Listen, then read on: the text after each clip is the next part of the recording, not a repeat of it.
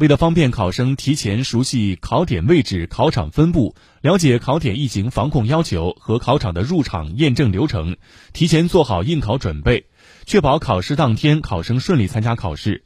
全省研究生考试考点将于今天下午十四点至十七点，组织本考点的考生进入考场进行模拟演练。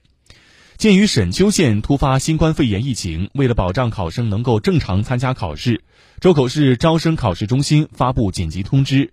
请有沈丘旅居史的2022年研究生考生进行信息报备。